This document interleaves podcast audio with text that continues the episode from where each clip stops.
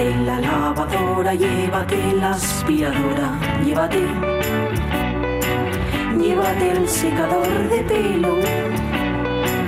Llévate el horno, microondas, el casete, la olla express, pero la radio es mía. La radio es mía. La radio es mía. Y quédate con todo lo demás. La radio es mía. Con Pachi Poncela.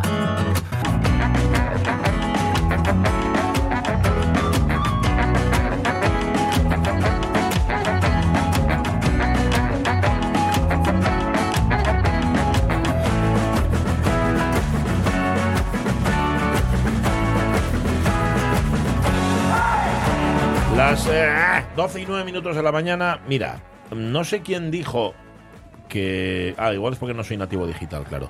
Que era práctico, que eran prácticos los teclados estos digitales, los teclados táctiles, ¿verdad? Yo soy incapaz de dar, de, de buenas, de, de escribir una palabra seguida sin equivocarme en alguna letra. ¿Por qué? No sé. Yo, yo tengo los dedos muy gordos. No, tengo los dedos muy gordos. No. Tengo las manos pequeñas, incluso fines, diría Sí, yo. sí. Pues mira, que no, que soy incapaz, que escribo cualquier cosa menos lo que tengo que escribir, hombre. Yo ahora uso mucho lo de no levantar el dedo. ¿Sabes Podéis- cómo es? Sí, Sí. eso, que pones el dedo sobre la primera letra y Ajá. luego al- arrastrando tic, tic, vas al donde están Sí. los sitios de las siguientes. Y no te hace. Y te saca la palabra. Sí, ah, bueno. Sí, sí. Bueno, anda, nada. Haré caso. Voy a mirar a ver. Estoy haciéndote caso en muchas cosas últimamente. Y algo está pasando aquí. Algo pasa, algo sí. está pasando aquí. Lo que pasa es que te hago Algo caso huele una a podrido en y, luego, Dinamarca. y luego se me olvida, ¿eh? No, o sea, lo hago, pero solo, solo una vez, no, no pienses tú.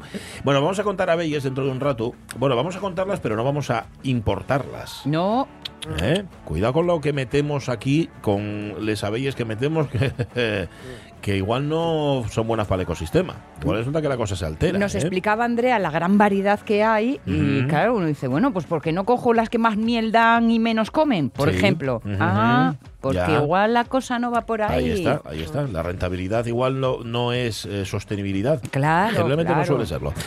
Em, luego va a venir Rafa Testón, nos había prometido la semana pasada que tendría, se traería debajo del brazo la nueva novela de Víctor del Árbol, Sí. Nadie en esta tierra, y viene, en efecto, no solamente la novela, sino Víctor del Árbol, también para estar con nosotros dentro de un rato, uno de los grandes de nuestra literatura actual, que ha vuelto al, al thriller con esta novela y que tenemos muchas ganas de hablar con él. Así A ver que qué nada, nos cuenta. Va, va a venirse por aquí dentro de un rato.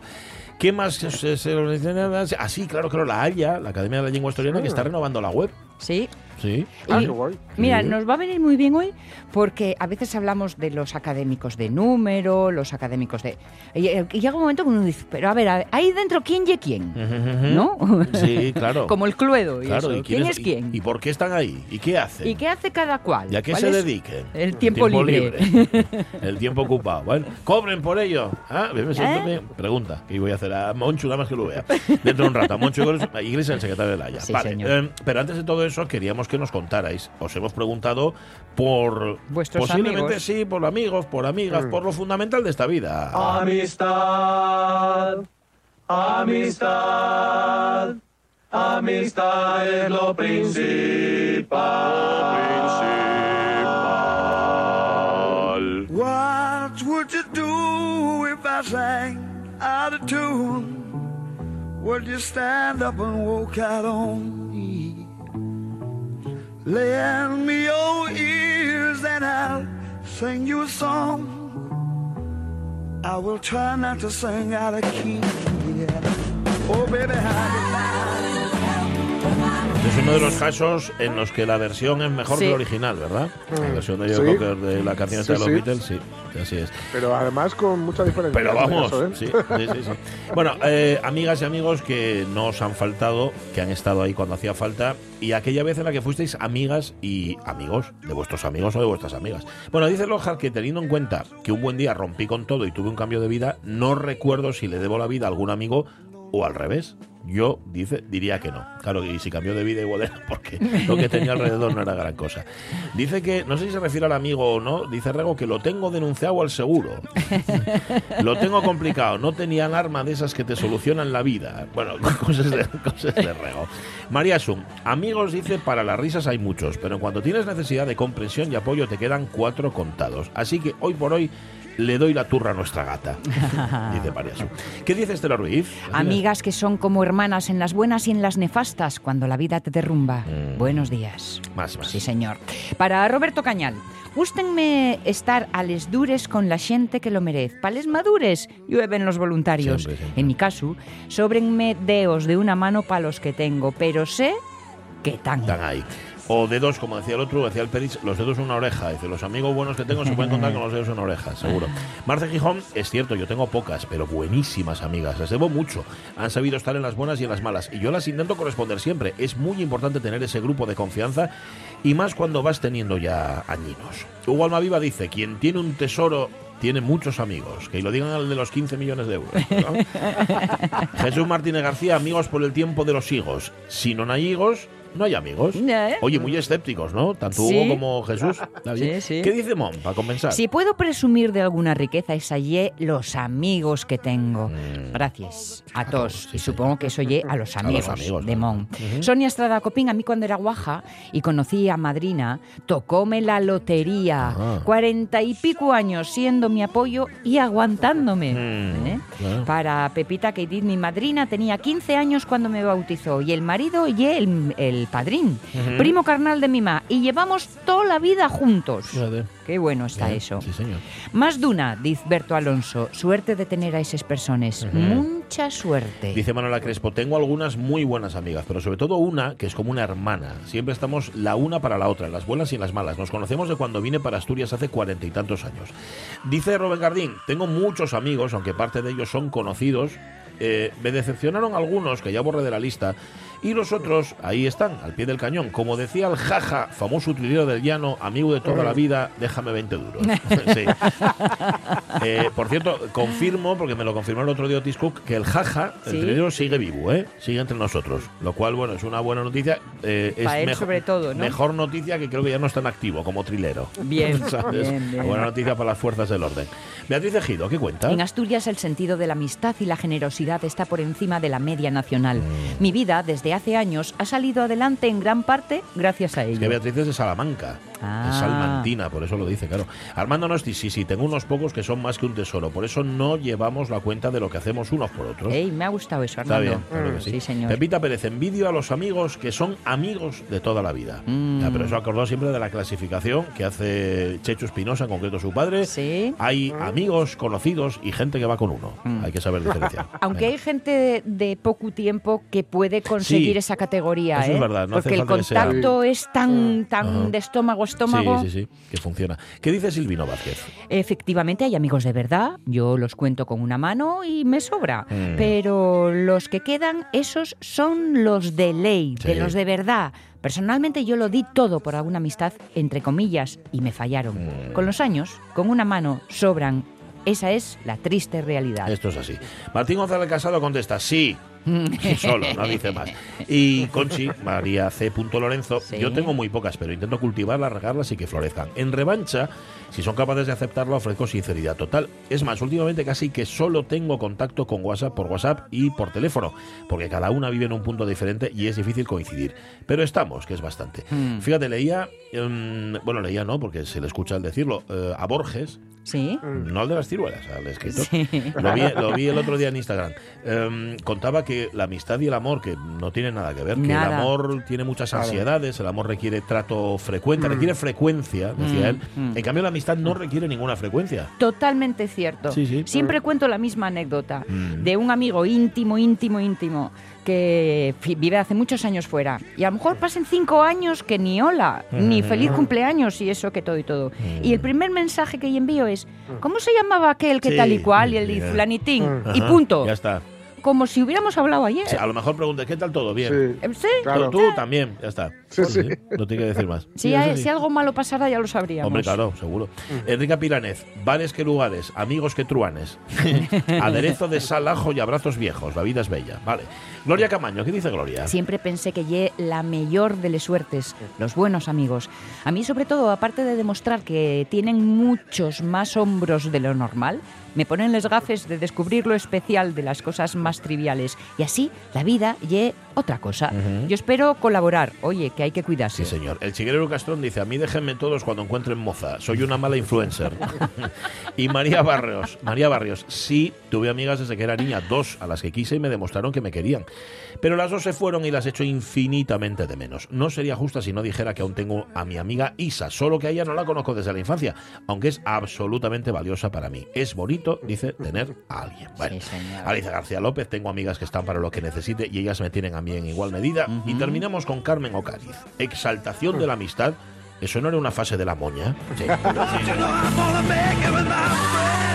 Oye, pues chin chin, ¿sabes? Sí, sí, sí, sí, señor, sí, señor. Lo que pasa es luego que no, no acabéis peleándoos, ¿eh? Que empezáis, no- empezáis exaltando la amistad y acabáis... Ay, pues aquella vez que... o sea, Sí, no, debe ser. Em, bueno, no os llamamos amigos porque sois oyentes de la radio mía. Pero bueno, un poco amigos sí que somos, ¿no? Un poquitín, aunque sea. Amiguites. Amiguinas, vamos a dejarlo ahí. 12 y 19 minutos de la mañana. Abelles. Y en el campo nacen flores. No me puede ser, puede ser que una abella, que tus abelles sean tus amigos, pero eso no va a evitar que a veces te piquen, ¿no? Ah. Eso puede pasar. César Alonso, ¿cómo estás? Buenos días. Hola, buenos días. ¿Cómo que no son amigos? No, así, así vas a ganar buena audiencia. Bueno, yo lo que no quiero es engañarlos. hay que llam- a los oyentes hay que llamarlos hermanos, si Ah, hace ah, falta. ah, ya, ya. Es que a mí el peloteo, ¿sabes? Dáseme regular. Sol. No es que se me dé mal, ¿eh? Pero regular. Tengo que ensayar más. Tengo que A ver, que sois tres, ¿eh? No me, no me eso, que sois tres para... Pa repartirles culpes. campaña, Sí, sí, esa sí. campaña de adeptos. Sí, señor, sí, señor. Hacemos unos cuantos. Bueno, ¿qué tal estás, César?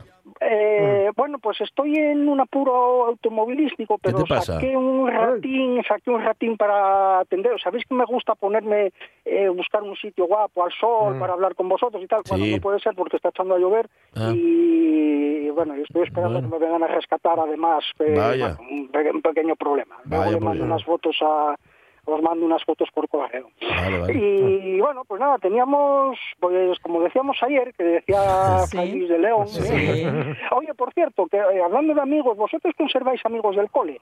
Eh, Sí. Bueno, amigos, Sí, sí. amigos, bueno, sí, eh, sí, sí, sí.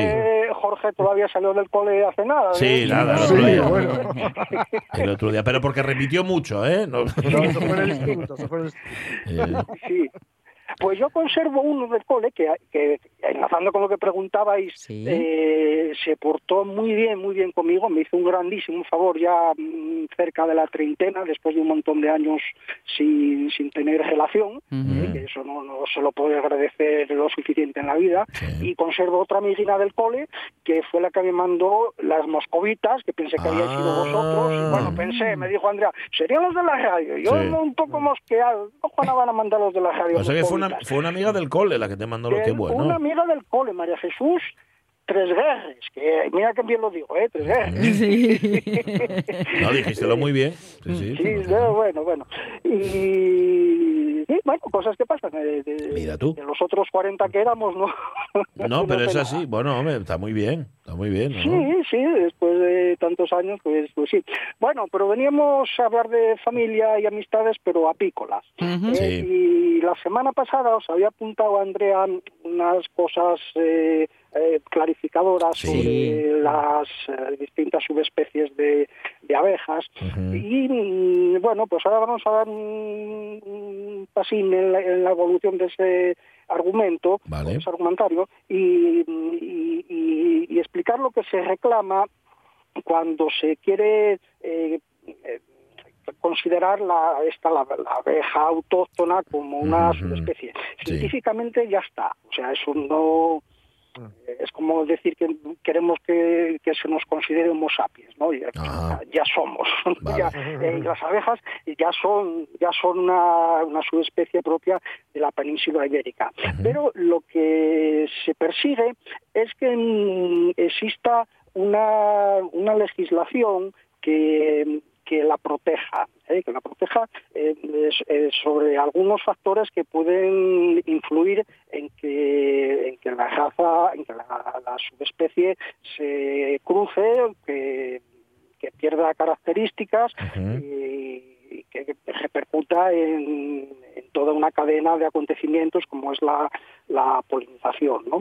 Y entonces lo que, lo que se pretende es que, mm, por ejemplo, no se puedan o que sea de una manera muy muy controlada. Bueno, Sí. eso es un paso que todavía hay que dar eh, y está muy muy lejos porque bueno, la apicultura en Asturias no tiene el peso que tiene otras otras ganaderías.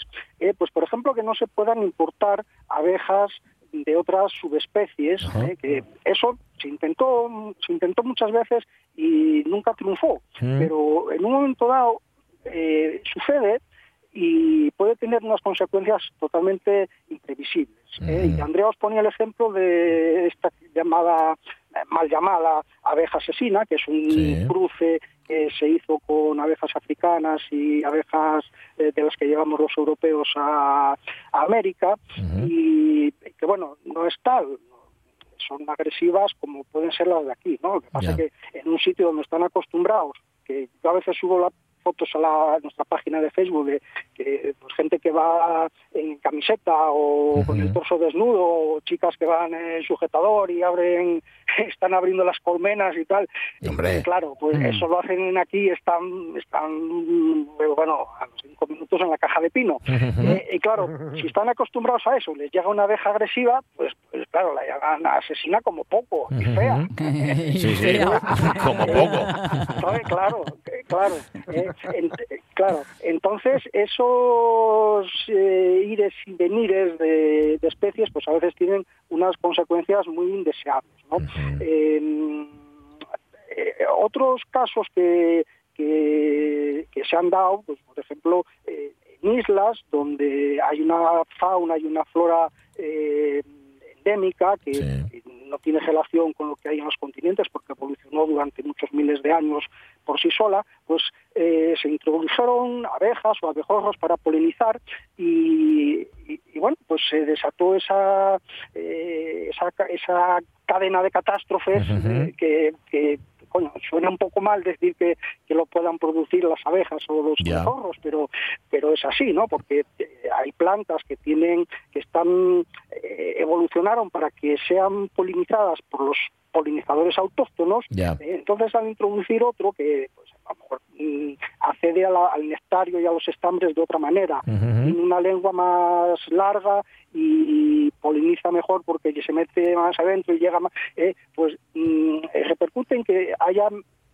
menos de los otros insectos o Sí. que puedan desaparecer y que a lo mejor especies de plantas que están en un estado que a veces se llama latente, que, que, bueno, eh, no son muy frecuentes o no son eh, no son una plaga, no son- están ahí como tal, pues a lo mejor tienen una, una explosión demográfica favorecida por esta Sí. polinización y, Ujú. convi- y terminan convirtiéndose en una plaga que afecta al resto de al resto de plantas que no se ven beneficiadas por, por esa polinización que, que- que trajeron los nuevos Sí. polinizadores. ¿no? Entonces, esto es algo que, que hay que mm, hay que tener mucho cuidado con ello, porque claro, una ganadería de, de- de vacas, pues, pues, bueno, se pueden traer vacas de Sí, esta raza. y de esta otra y, Y tal, no pasa bueno, nada. no pasa nada.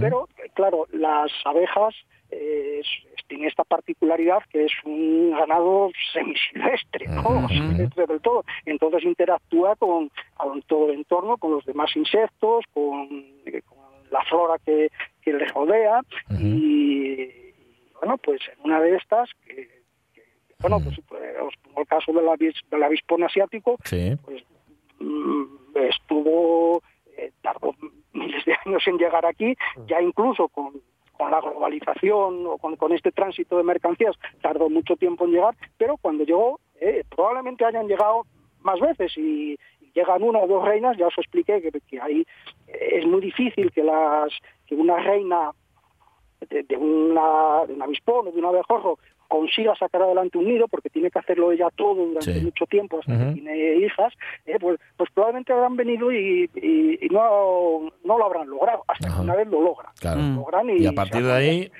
Claro, La marimorena. eh, efectivamente, efectivamente. Entonces, esa protección que se reclama Sí. eh, viene, eh, viene por ahí. Bueno, por un lado que, eh, que haya incentivos, que haya, Sí.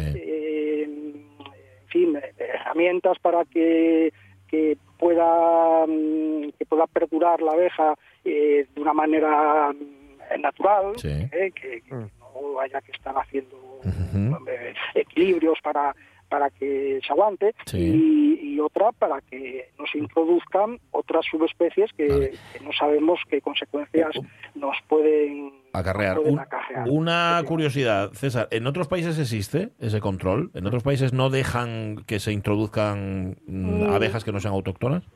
Pues no lo sé. No lo sé, no lo sé. Sé que eh, sé que hay mm, algunos casos en particular de, pequeñas reservas naturales donde hay eh, donde hay himenópteros, insectos que, que son escasos, Sí. que igual los hay solo en ese sitio, donde no se pueden instalar colmenas porque claro, eh, también eh, eh, las, las abejas, bueno, son- muy bonitas y yo soy un enamorado de ellas y, y- y tal, pero, pero claro, una colmena tiene 60.000 individuos, 80.000, ¿no? Entonces, en un sitio donde hay un escaso número individuos de una especie, si se meten 20 colmenas, 40 colmenas, pues puede, pueden desplazar, pueden acabar con, con, con la alimentación de, esa otra especie que está en esa situación tan crítica. Entonces, eh, bueno, hay que tener un poquitín de, de cuidado con, con todo esto, que, que, bueno, lamentablemente, pues en Asturias estamos muy lejos de, de que se atienda de una manera, de una manera eh, equiparable a, a otro tipo de, de actividades. Por eso, desde Promiel Asturias, que ya nos hablaste tú la pasada semana, se promueven o se están pidiendo mm, que se organice bien el acto profesional de los apicultores, entre otras cosas, para evitar estos males mayores, mm, desde lo más pequeño y económico hasta lo más grande y ambiental, ¿no? Que haya un poco de norma y que se reflexione sobre esta actividad. Sí, sí, es que hay, mm, eh, bueno, esto está manga por hombro es poco, eh, porque mira, hay una, hay una idea buena que es que haya colmenares que no tengan más de 40 colmenas, eh, se, se paga un poco a los apicultores que, que lo tienen así, eh, para que no haya un excesivo número de abejas de tal manera que, que incida sobre otros insectos, ¿no? Porque claro, son muchísimos, son varios millones de, de abejas que están actuando en un radio de dos kilómetros y claro, pues eso es un- una actividad intensiva. Claro. Eso desplaza a otras pequeñas abejas que, que son la mayoría, ¿eh? porque ya hablamos que hay miles de especies de abejas y solo eh, hay muy pocas que hacen que hacen colonias. Eso desplaza a otras abejas, a otros eh, y a otros insectos. Eh, entonces existe esa regulación o esa, ese incentivo de que si tienes 40 en un lado, 40 a más de un kilómetro y 40, pues te pagan algo. Pero eh, eso respecto al propio apicultor, porque otro apicultor puede, o sea, tú tienes un colmenar en un sitio y otro apicultor puede tenerlo a 200 metros, con lo cual tenemos eh, 80 colmenas prácticamente juntas, ¿no? O sea, que es una regulación bastante... eh, que la idea es esa, Sí, sí. pero es un poco sin sentido que, eh, bueno, pues denota eso, el poco interés, el poco conocimiento que, que se tiene en Asturias sobre esta actividad. Bueno, oye, que no quiero que me riña Rafa, que, que le robamos sí, siempre pues, minutos mira, y pues sé que hablando- tienes hoy un texto muy guapo. Sí, hablando de extinciones, pues me acordé de una cosa y dije, uy, esto lo va a leer Sonia muy muy bien, una muy bonito, lo va a leer, lo va a leer muy A bonito. ver, bonito. Eh, es un, un fragmento de un relato corto de Dolores Medio que se Mm. llama El Urogallo, eh, escrito en el año 65 y bueno, mm, eh, viene, eh, utiliza, eh, utiliza las, la- la- compara el celo del urogallo, que nos va a leer Sonia ahora, eh, Sí. porque qué, qué mal, qué perjuicio le, le causa ese celo que tiene tan, tan peculiar, bueno, pues acaba enlazándolo con el final de, del relato que, que, que ella va a narrar. ¿no? Es una historia de unos militares que tienen que atravesar eh, Muniellos, tienen miedo, eh, tal, y luego más adelante pues se encuentran con una, bueno, pues con un guerrillero escondido, con Mm. una chica que está enamorada de, de él y él de ella. Dinos, dinos el título de la obra. Eh, eh, el urogallo. El Ah, urogallo. vale, vale. Ah, perdón, Así se perdón, llama. perdón. Bueno, pues vamos a escuchar ese momento. Sube la música. Pero aún no habían organizado su retirada cuando un extraño graznido comenzó a escucharse con intermitencias. Y otros graznidos no más musicales le respondieron y le acompañaron desde otros lugares del bosque. No era un canto sonoro y continuado como el de los pájaros, sino áspero y grave como una llamada de angustia o queja amorosa. Brujas, ya lo he dicho, brujas, rió Folgueras. Este bosque maldito está poblado por viejas brujas. Y cómo graznan las puñeteras, como los mismos demonios llaman a sus compañeras de aquelarre. Entonces sí que se atrevió el teniente Loureiro a soltar la carcajada. Que no, mi comandante, que no son brujas, que a ver las vallas y las hay, y bien que retozan por estos montes. Pero quien ahora está cantando es el urogallo, que aún abunda en este bosque, aunque mueran bastantes por estas fechas, que es su tiempo de celo. ¿Y por estar en celo mueren estos bichos? no, no por estar en celo precisamente, sino porque esta rara y hermosa especie, que por desgracia para nuestra fauna se está extinguiendo, cuando el macho está en celo lanza esos graznidos que son su canto amoroso, para llamar con ellos a su hembrita, y caen en la trampa, porque suelen venir a cantar a los contornos del bosque, en el que aquí dicen los cantaderos, que bien conocen los cazadores y los aprovechan para cazarles muy fácilmente. Ay, el amor. Claro, no es que se mueran de amor, No. es que los No, no, matan por amor. Sí. Sí. Bueno, decir. pues del año 65, eh, antes de que existiera el concepto de ecologismo Sí. y que hubiera ecologistas y los ecologistas tuvieran la culpa de, de no sé cuántas cosas, pues mirad lo que escribía Dolores Sí, que por otra parte no tenía una relación directa con la biología ni con nada, ¿no? Era- esto era Vox Populi, eh, lo que estaba ocurriendo ya con, con el urogallo. Bueno, pues Oye, nada, soluciona lo del coche, ¿eh? Sí, ya tengo aquí a dos obreros que me van a echar una mano. Pues ahora. bueno, Pues a por ello. Un foto, vais, a, Una- vais a quedar contentos. Un abrazo, César. Adiós. hasta luego. Adiós. A ver si va a ser culpa nuestra. Ahora también. porque vamos, aquí no, hay- no, no da puntada sin hilo. Oye, ¿eh? hay que intentar ponerla a alguien que no sea uno. Eso sí, sí, Luego, sí, si sí, no, no cuela, pues ya. Una menos 25. Venga, a ver, a ver, chavales.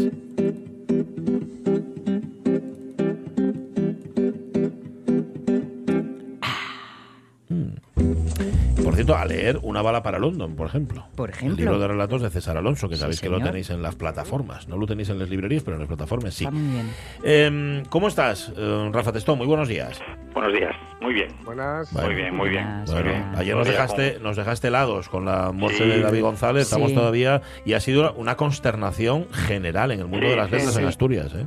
Sí, sí. Bueno, bueno, es que yo creo que David es o era uno de los de los grandes y sobre todo un apasionado de, la, de los libros y, del, Sí. y de los versos. Pocos se entregaban al trabajo como se entregaba David. Cuando mm, Dolores Medio escribía estas líneas, que ha dicho César que era en el 65, Sí. nacía David Nacía, González. fíjate. fíjate. Era un tipo En joven fin, para morir. sí, señor. Descansa en Una paz. pena. La verdad es que sí. Bueno, oye, tú cumples tus promesas, ¿no? Lo veo. Sí, Lo suelo. veo. Si puedo, si puedo, yo lo intento siempre. Sí, señor, prometes y cumples, que es lo más importante. Lo digo, lo digo porque la semana pasada nos hablaste de nuestro invitado y hoy está con Sí. nosotros. Mm. Pues, pues sí, ahí hablé de, de la nueva novela que acaba de salir, de Víctor del Árbol, de Nadie en esta tierra. Comentaba que era uno de esos escritores a los que adm- admiro muchísimo y que afortunadamente llevo tratando también, también años, antes incluso de que, bueno, por supuesto, antes de que él me conociera a mí, yo ya lo conocía a él, porque era un enamorado sobre todo de un libro que era La tristeza del samurái, Ah, que lo había leído sí. en, la, en la Semana Negra, y a partir de ahí, luego luego ya con, cuando tuve oportunidad de conocerlo, pues la admiración fue creciendo. Estoy hablando de Víctor del Árbol y de su nueva novela, que es Nadie en esta tierra. Eh, Víctor del Árbol, ¿qué tal? Muy buenos días. Buenos días, buenos días a todos. Rafa. Bienvenido. ¿Cómo estáis? Mm, Muy bien, muy bien. Eh, a Rafa, a la buena letra, y a Gijón también y a la Semana Negra, ¿no? Hay un vínculo ahí eh, establecido desde hace tiempo, Víctor. Sí, sí, sí. Mira, no sé por qué estas cosas que uno coge afecto de lugares que en principio no tienen ningún vínculo personal, Sí. pero Gijón se ha convertido en parte de mi, de mi geografía y, y siempre que saco novela voy allí porque es que siempre me tratáis muy bien. Bueno, pues, a quien lo merece. Solo tratamos bien a quien lo merece, que lo sepas. ¿eh? Eso está bien. Oye, el protagonista de, de- de tu nueva novela es eh, el inspector Julián Leal. Cuando los autores ponéis nombre a, a vuestros héroes, no lo hacéis por casualidad. Ese Leal del, apellido mm, tiene que ver también con la forma de ser del personaje, del inspector, de tu inspector. Sí, sí, sí. eh, nos- nosotros siempre hacemos las cosas con mala leche, ¿no? Siempre vamos con, con- con intenci- con intencionalidad y en este caso más que nunca, ¿no? Eh, leal es, eh, Julián es un tipo que es leal a sus principios, a su trabajo y como dice la novela, Bruce Springsteen, ¿no? También.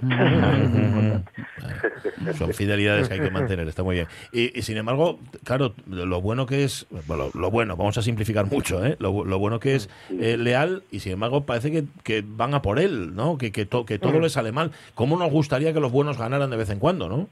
Mm. Bueno, eh, sí, lo que pasa es que eso es forma parte de la esta mitología ame- americana, ¿no? De que los héroes al final siempre tienen que triunfar y la vida es otra es otra cosa. A mí lo que me gusta precisamente de, de este hombre, de Julián, es que es un tipo leal a sí mismo incluso en los momentos duros, ¿no? O sea, es un tío que es amigo de sus amigos incluso cuando los amigos lo abandonan. Es un tío que es leal a su pasado, aunque su pasado sea terrible, eh, porque al final son las cosas pequeñas las que nos dan el tono de lo que somos. Y si tú renuncias a lo que eres, pues, pues, pues te vuelves un farsante en la vida. Y este hombre, con todas sus debilidades, es un, es un tipo auténtico. Ahora que están tan en boga los dramas rurales, ¿va por aquí, Víctor? Bueno, yo, el, el- lo de los dramas, mira, a mí lo de las etiquetas, que Rafa me conoce muy bien. No. pues, Te aterra, ¿eh? Esto, esto, esto del continuar, todas estas cosas a mí no me van mucho, la verdad. No, a mí lo que me gusta mucho de, de lo dices por Galicia, me Sí. Sí, aparece, Y por un Sí. pueblo de eh, es porque porque me, me, me gusta mucho eh, el choque de trenes, ¿no? Entonces, ese tipo que ha vivido toda su carrera profesional como policía en Barcelona, en una ciudad tan grande, portuaria, fronteriza, que se encuentra con ese pasado rural, cerrado, de comunidad pequeña, pues te permite unos contrastes que, que funcionan muy bien en la, en la literatura. Pero yo, más allá de eso, siempre me escapo de los estereotipos, o lo intento por lo menos, ¿eh? o lo Además- intento.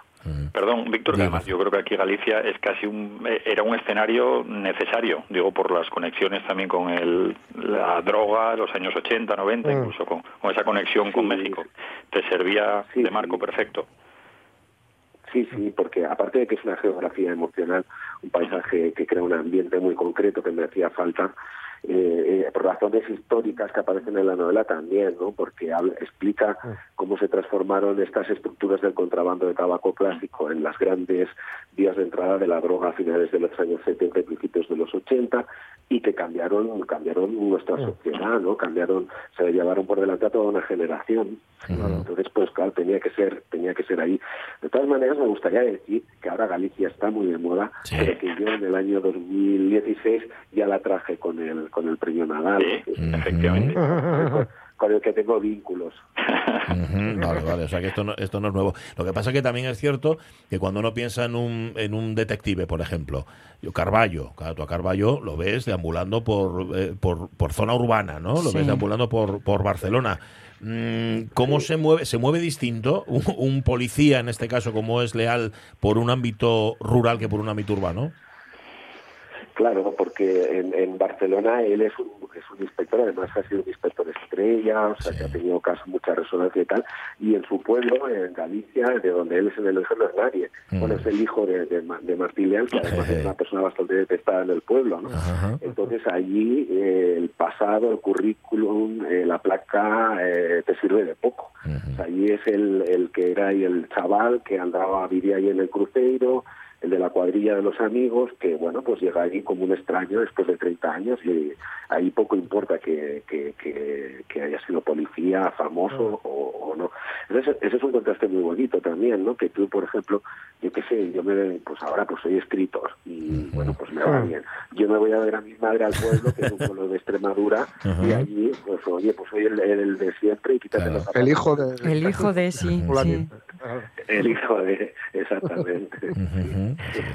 Eh, eh, mm, Rafa, además tú te la has leído, o sea que tú tienes ya, eh, criterio. Ya, me la he leído y es curioso, porque cuando estaba leyendo el, libro, a mí me parece un libro de, de personaje, este personaje Julián Leal es, es, una, es una joya, y cuando vas al principio del libro, una vez que lo terminas, volví al principio y leí la, la cita con la que introducía eh, Víctor el libro, que es de, de, Banana Yoshimoto, del lago, y es que es crucial para entender sobre todo la situación del personaje. Dice, cuando estás en el fondo del abismo, encuentras en él un consuelo especial que no se halla en ninguna parte.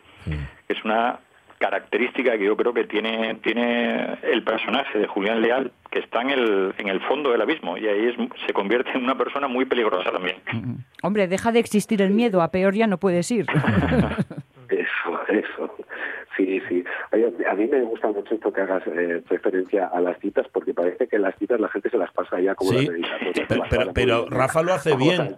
Claro, Rafa lo hace bien. Hay que leerlas después de haber leído el libro y no las entiendes, ¿no? Eso es, eso es, ¿no? Porque, porque si se hacen bien tienen un sentido y efectivamente a mí me gusta, o sea, bueno, a mí me gusta mucho eh, sondear la profundidad de los personajes, ¿no?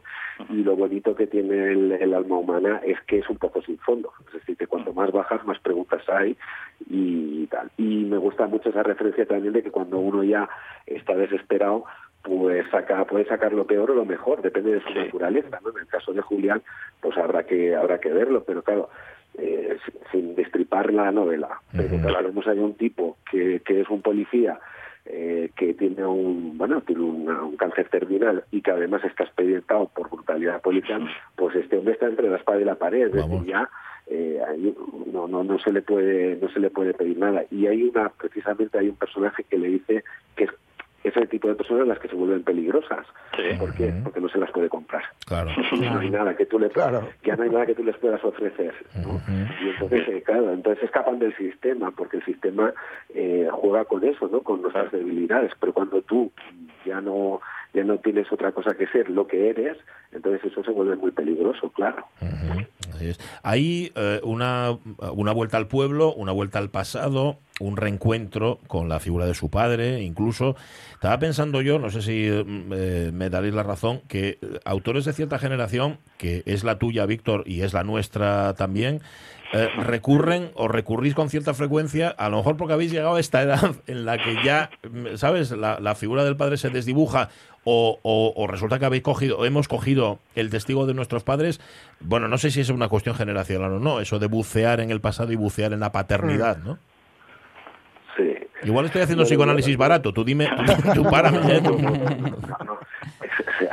No, no, es barato para nada, o sea, tiene todo el sentido del mundo en el sentido de que, mira, yo creo que, la, que hay una edad donde la memoria no, no, no importa, ¿no? Que, porque uno tiene que acumular vida y tiene que acumular experiencia, entonces ah, cuando uno tiene 20 años no le hables tú de memoria, o sea, no hables de pasado, hablale de futuro, ¿no?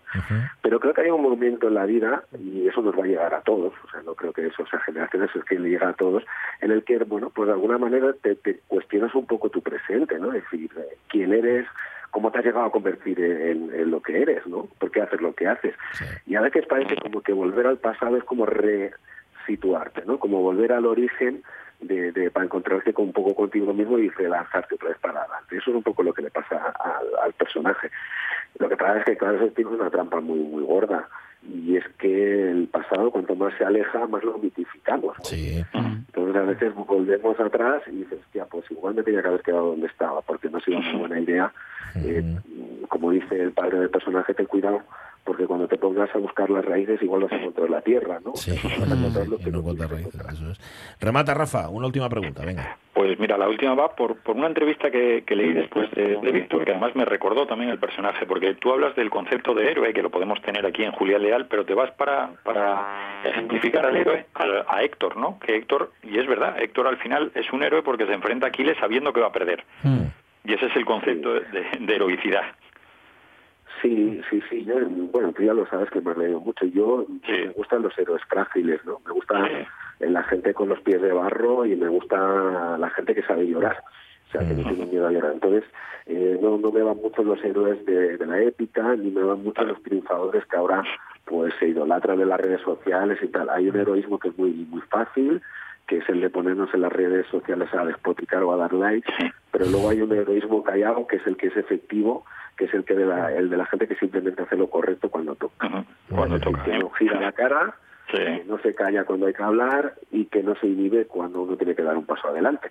Eso tiene eh, sus consecuencias. ¿eh? O sea, que está muy bien lo, de, lo del héroe triunfador, pero como hemos dicho al principio, eh, muchas veces el héroe no es el que triunfa, sino el que simplemente hace lo que tiene que hacer para que otros sigan adelante. El que se inmola. Y ese tipo de heroísmo pues requiere un coraje que, bueno, pues que muchos de nosotros pues no tenemos. Eh, ¿Cuándo vienes a Asturias, Víctor, a presentarlo? Pues cuando me invitéis... Vale, bueno, Rafa, Rafa, Está en tu encárgate. mano. Esto. Ya, ya sabéis que vendrá. Ya. Sí, ¿no? Trabajando en ello, como se dice. Viene para la, pues igual para la feria del libro, o ya veremos, pero sí, sí, hombre, es visita obligada. Visita obligada. Víctor Árbol, que acaba de publicar Nadie en esta tierra. Muchísimas gracias, Víctor, por haber estado con nosotros. Un abrazo. Un abrazo, Víctor. Buen día. Un abrazo. Qué gusto. Además, un tipo vinculado, lo ha dicho, con Asturias y con Gijón, con su Semana Negra. Con, Y con ese temple, ¿verdad? Con el que habla. Sí, sí, señor. Y habla con Se una nota que piensa antes de... normalidad, ¿verdad? Una naturalidad. Bueno, eh, buen trabajo, Rafa. Si es que no, si es que tenemos unos colaboradores que, no- lo digo en serio, ¿eh? no nos los merecemos. Tú fíjate, acabamos de hablar con Santi Rodríguez sobre la amistad, hablamos sobre Sí. literatura con Víctor de Álvarez, es que y lo que nos queda todavía, que no acabó el programa. Eh, Efectivamente. La semana que viene, Viviana Collada, autora de una novela que me encantó, Yeguas Exhaustas. anda, vale, vale. Exhaustas. Pues nada, has de recordarme lo que ya sabes que se me olvida todo. ¿eh? Sí, por supuesto. Un abrazo, Rafa. Abrazos. Pues, Abrazón. Llevas exhaustas, tiene un título Vaya precioso. título, ¿eh? Sí, sí, sí. Me pasé ayer por allí, me estuvo comentando del libro tiene una pintaza tremenda. A Sí, ver ¿eh? si- Él ya se si lo leyó seguro, que no sé Sí, sí, lo- sí, ya se lo leyó. Y su hija. ¿También? Bueno, ¿cómo hacen? Vale, tanto. La una menos 10. La Haya Traballa. Una cita con la historia y pa' que no se pierda la memoria vamos a salvar el idioma en silencia pa' que tenga push futuro y fuerza Y además trabajan por amor, iba a decir por amor al arte, no, por amor a la lengua. Sí. ¿Verdad? ¿Verdad que sí? Moncho Iglesias, ¿cómo estás? Muy buenos días. Buenos días. Aquí Oye. estamos efectivamente con amor por la lengua. Sí, señor, sí, señor, que es lo que sostiene a la Academia de la Lengua. Lo que pasa que, claro, eh, el amor está muy bien, pero el saber, el conocimiento, eso mm, es, es lo que lo sostiene de verdad, lo que lo pone en pie todos los días, ¿no? Eh, está claro, no, no, hay, no hay otra motivación más que esa. Sí, señor. El trabajo por, por hacer algo por, por la lengua. Sí, señor. Oye, estáis, eh, estáis dando una vuelta a la web, ¿no? Ahora mismo, lo estáis ahí Estamos remoficando. tratando de, de modernizarla, de, de ponerla guapa, digamos, ¿no? Sí. Para que cualesquiera que quiera tener información sobre la academia no tiene más que entrar en la página web y allí tiene, bueno, una serie de entradas eh, para enterarse, bueno, de las publicaciones, a toda la normativa, a, bueno, todo, todo lo que hay, o la misma historia de la academia, o conocer a los académicos, o, bueno, lo que cada cual quiera entrando en, en la página, ¿no? Estamos un poco modernizándola, poniéndola guapa. Y una forma de transparencia con lo que nos estás contando, contar quién es quién, qué hace cada uno ¿eh? y para qué vale esto. Lo, lo que cobráis por el trabajo que hacéis. Sobre todo eso. Sí, ya, ya veo que, vamos a ver, ya veo que, que hay, estáis interesados. Vamos a ver, por los mismos estatutos, desde Sí, siempre, en esa cuestión siempre hay esa idea de, de que por la lengua trabállase por interés y, bueno, una serie de cosas Sí, que ellos subvencionados se tal. Subvencionados o más, hay quien fala Sí, de, ¿eh? de presos que habría Sí, que ayudar deberían estar demás, presos y tal, que sí. y tal, ¿no? Bueno, pues nos, nos mismos estatutos, hay el artículo 12 dice claramente que los académicos o académicas Mm. no percibirán pago ningún ni por la condición de académicos ni por los cargos que en la propia academia desempeñen. Es decir, que efectivamente, ye, como decíamos en antes, por amor a la lengua, porque no hay, por los propios estatutos no se puede cobrar nada. Ujú. Quede claro, Bien. ¿eh? Quede Dicho claro. Esto, Claro, que, nosotros, claro, nosotros que te conste mucho, lo decíamos con ironía, ¿eh? Porque ya sabemos ya. perfectamente. No, no, pero, hombre, yo entendía la ironía, pero está bien decirlo. Sí, claro. Hay los que Claro, lo dicen sin, sin ironía y, y créelo, lo anda quien, ¿no? Están aquí rucando, ¿eh? Y haciéndose ricos, haciéndose un chalet ahí en Sebares, tal. Sí, bueno, sí, sea sí. chaleo, sea lo que sea. Lo que sea. Lo que sea, vale. Oye, pero ¿y eso? Pero tú cómo haces? Tú llegas de académico y dices, yo quiero trabajar en esto, quiero dedicarme a investigar esto, quiero... eh, pe- eliges tú... ¿Cómo lo- que Eh, eso es? Vamos a ver, normalmente eh, cuando se elige un académico ya se elige por la trayectoria que trae. Digamos, por, por el, por, en- aparte de, del dominio de la lengua, entiéndese que está trabajando en un campo concreto, ¿no? Que decir, sea el literario, sea el de la enseñanza, o sea el de la antropología, o sea el de la sociología, el campo que sea.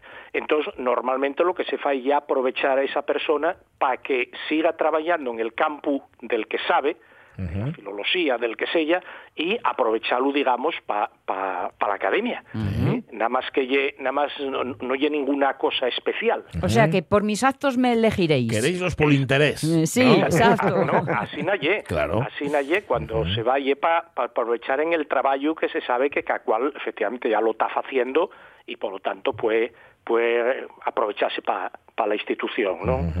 Vale. Oye, ¿qué tipo de académicos? Pues lo sé que son de número. ¿Cómo, cómo va eso de las Sí. clasificaciones? Eh, Sí, vamos a ver, la academia compónse de tres tipos de académicos. Ya digo que cualesquiera que pueda ver, puede entrar en la página web y puede verlo con despacín, ¿no? Pero hay tres tipos de académicos, digamos. Hay, por un- de una parte, lo que son los académicos de número, que según los estatutos tiene un número cerrado de 25, ¿eh? de, vein- de 25, que son los que efectivamente eligen y tomen las decisiones de la academia, ¿eh? los que eligen, digamos, al- al- a los órganos de gobierno, etcétera, etcétera. ¿no? Después hay un número mm, de, de académicos eh, correspondientes que si no tiene número cerrado, son siente efectivamente que trabaja, como decíamos en antes, en de ellos campos especialistas y que por lo tanto trabajen para la academia, pero que eh, tienen voz pero no tienen voto, digamos, dentro de la academia, ¿no? En este momento yo creo que son 26 académicos correspondientes de mucho prestigio, los que hay en la academia, de todos los campos científicos, digamos, no solo filológicos y literarios. Y después están los académicos de honor, que son, digamos, personas, eh, digamos, eh, que de alguna manera eh, fain da que pola lingua asturiana en, en, mm. en outros campos normalmente muchas vegades non, son, non tan relacionados ni con la lingua pero que efectivamente defenden la lingua asturiana e fain por ella eh, el último, los últimos, por ejemplo, que entraron, este último año Lisardo Lombardía, o el anterior la periodista eh, Pilar Rubiera, ¿no? Es decir, por citar los últimos académicos de honor que entraron en la academia. Vale, entonces has explicado tres tipos de académicos, ¿no? De Eso honor, correspondientes y de número. número. Bien, bien. Eso es. Oye, ¿y, y qué número de ellos hay? ¿Más, Eh, más menos? Más menos, ya digo, en estos momentos, en este momento somos 21. Ah, vale, vale, que no te había pendiente de- escuchado. De, los que, que puedan entrar, entran todos los años en mayo, hay nueve elecciones y los que puedan entrar, ¿no? Fueron, fueron, son académicos, muchos de ellos ya históricos desde el principio, eh, porque ya decimos que la academia fundase en el año 81 y digamos los, fu- el, grupo fundador eh, designado por el gobierno de Asturias para organizar la academia fueron seis eh, en un grupo como muy equilibrado, tres hombres y tres mujeres, tres veteranos y Mm. tres más mozos. Estamos Bien. falando del año 80, 81.